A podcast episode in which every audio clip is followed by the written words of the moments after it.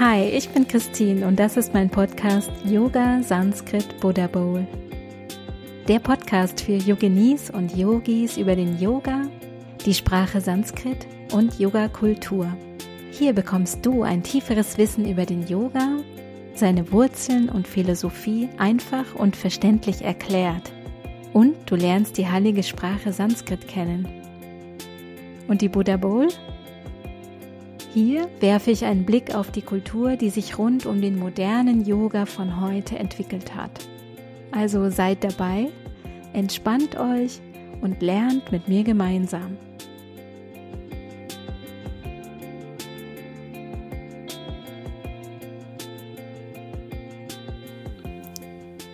Hallo ihr Lieben, willkommen zurück bei Die Geschichte von Sanskrit Teil 2.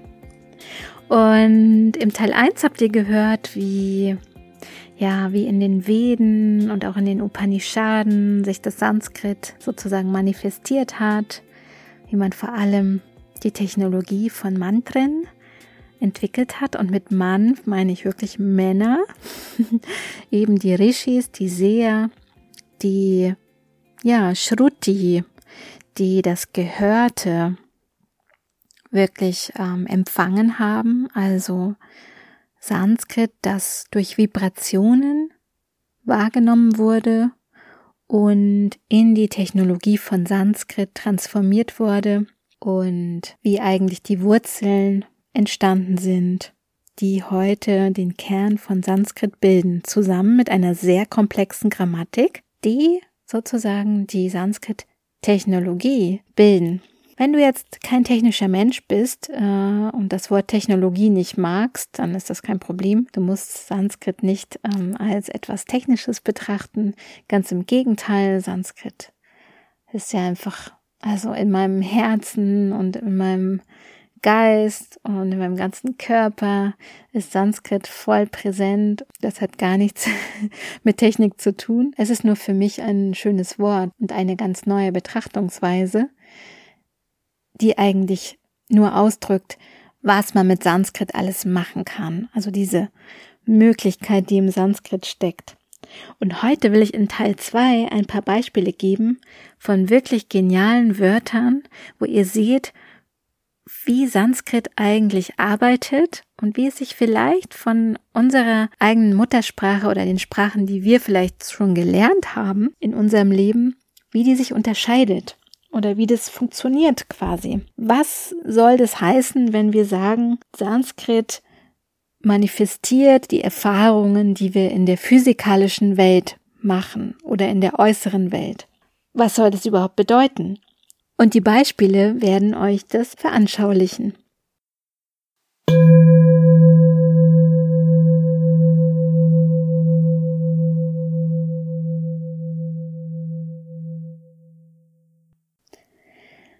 Wir können das jetzt ausprobieren und egal, ob du schon Sanskrit-Kenntnisse hast oder nicht, dann kannst du, was ich eben über die Technologie gesagt habe und auch im ersten Teil der Folge, kannst du besser verstehen und wirst hoffentlich auch so begeistert sein wie ich.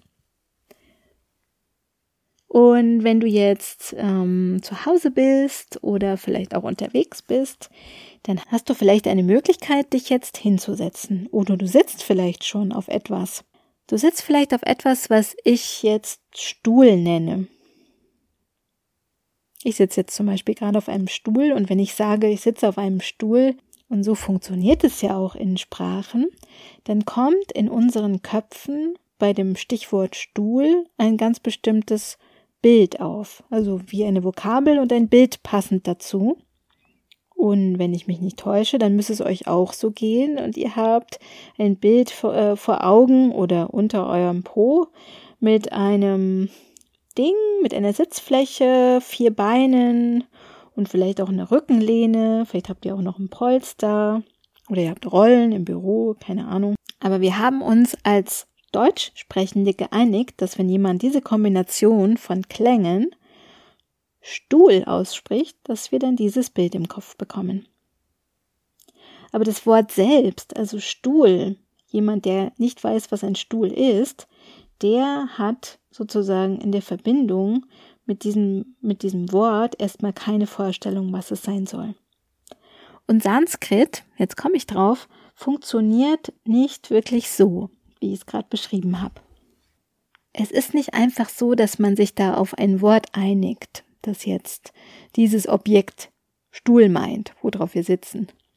Das Wort, was man im Sanskrit für Stuhl benutzt, ist Asandaha. Asandaha.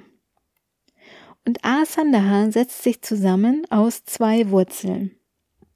Jetzt kommen wieder die Wurzeln ins Spiel, die schon die Rishis sozusagen festgelegt haben oder gehört haben. Und man kann sich die Wurzeln eigentlich wie zwei Legosteine vorstellen. Und zwei Legosteine zusammengesetzt sind in Asandaha zusammen drin. Die eine Wurzel heißt As. Und die Wurzel As, die kennt ihr natürlich als Yogis ähm, alle und ähm, das Sanskritwort Asana, das sich auch aus dieser Wurzel bildet. Da seht ihr jetzt wieder ein Beispiel dafür, dass aus der Wurzel As sich eben andere Wörter rundherum bilden können. Aber die Wurzel ist quasi die Basis. Asana kann ja bekanntlich heißen, also eine Haltung, eine Pose, ein Sitz, vor allem Sitz. Asana kann viele Dinge heißen, aber jetzt bleiben wir mal bei Haltung. Die zweite Wurzel von Asandaha die da drin steckt, ist die Wurzel da. Und das steht für geben oder jemand, der gibt. Genau.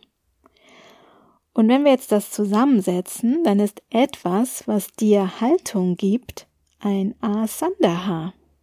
Dieses Wort Asandaha ist nicht ein Wort, auf das wir uns geeinigt haben, sondern diese beiden Lego-Blöcke kommen jetzt zusammen als Asandaha und geben dir die Möglichkeit auszudrücken, was du als Sprecher meinst und was für den Hörer dieses Wortes quasi eine Bedeutung gibt. Nämlich etwas, das dir Haltung gibt oder einen Sitz gibt, ist ein Asandaha, in Klammern ein Stuhl. und auch wenn man noch nie zuvor das Wort im Sanskrit gehört hat und nur die beiden Wurzeln kennt, dann kann man verstehen, was gemeint ist. Wenn man die Lego-Steine zusammensetzt. Und mit diesen Lego-Steinen, also den Wurzeln, kann man alle möglichen Wörter kreieren und auch verstehen.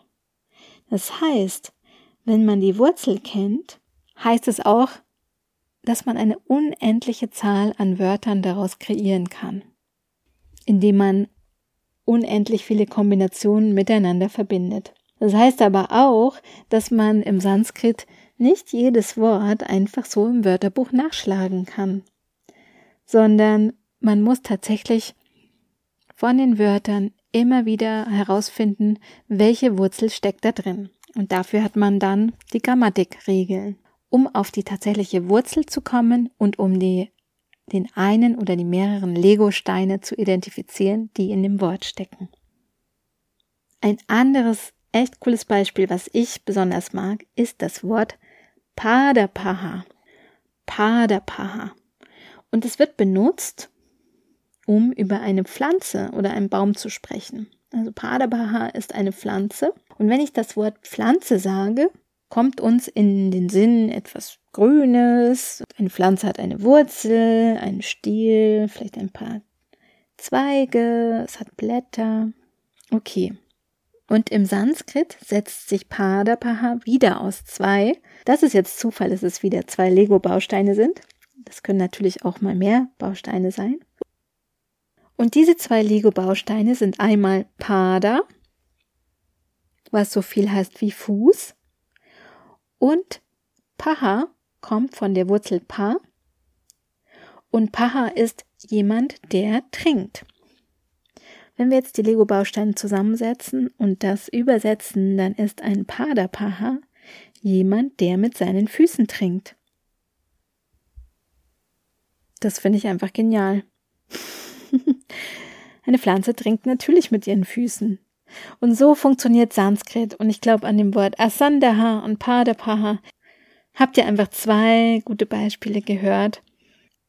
Und um dieses Wort überhaupt zu verwenden, Padapaha, sind ganz alte Wurzeln. Da mussten ja die Menschen in dieser Zeit schon genau dieses Feature von Pflanzen verstehen, dass sie mit den Füßen trinkt. Das ist doch echt beeindruckend, oder? Man fragt sich, wie und woher sie das alles wussten, als sie die Idee für das Wort hatten. Es gibt noch ein richtig cooles Beispiel. Wollt ihr mehr? Das werde ich mal als Bonusfolge aufnehmen und nochmal hinten dran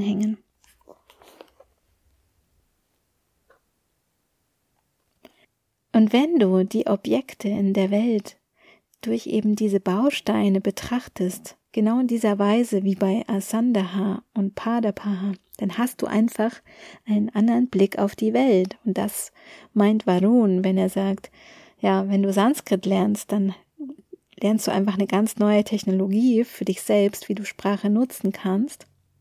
Und auch einfach einen Reichtum, ja, ähm, wie Sprache voller Möglichkeiten ist.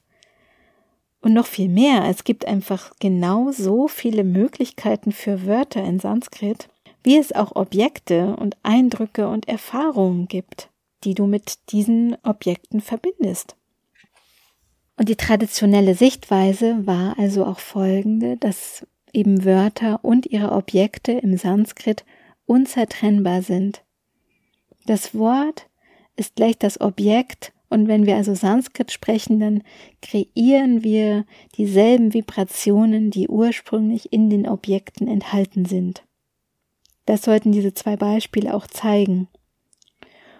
Und die Objekte, von denen wir sprechen, denen kommen wir damit so nah wie nur möglich und auch an die enthaltene Erfahrung darin heran, auch wenn das Objekt gar nicht direkt vor uns steht. Und im Yoga machen wir das ja auch mit den Yoga Asana Bezeichnungen unserer Verkörperung der Haltung. Also mein Paradebeispiel dafür ist immer Tadasana, ja, die Berghaltung. Wenn wir mit unseren Körpern die Erfahrung von dem Klang von Tadasana machen und uns genauso stabil wie ein Berg fühlen. Das Wort und sein Objekt sind unzertrennlich. Und dazu gibt es auch einen schönen Vers, der dieses Phänomen beschreibt. Und in der Übersetzung heißt es so, so vereint wie Shiva und Parvati, die Eltern des Universums, also das Universum soll nach der Hindu-Mythologie aus der kosmischen Einheit von Shiva und Parvati entstanden sein. Also so vereint wie Shiva und Parvati, die Eltern des Universums, dass sie nicht getrennt werden können. So vereint sind auch die Wörter und ihre gemeinten Objekte untrennbar miteinander verbunden. Wörter sind das Universum, die aus dem simplen Prinzip entstehen, dass sich Sprache und Erfahrung verbinden. Ich hoffe, ihr habt diese Folge genossen wenn ihr Interesse habt an Sanskrit und Sanskrit zu lernen, schreibt mir und schaut rein auf Yoga Sanskrit Buddha Bowl. Und ich freue mich, dass ihr dabei wart. Bis zum nächsten Mal. Und das Beispiel, das dritte Beispiel, was ich angekündigt habe, das nehme ich euch gleich noch auf als Bonus. Bis bald. Vielen Dank. Danja Walaha.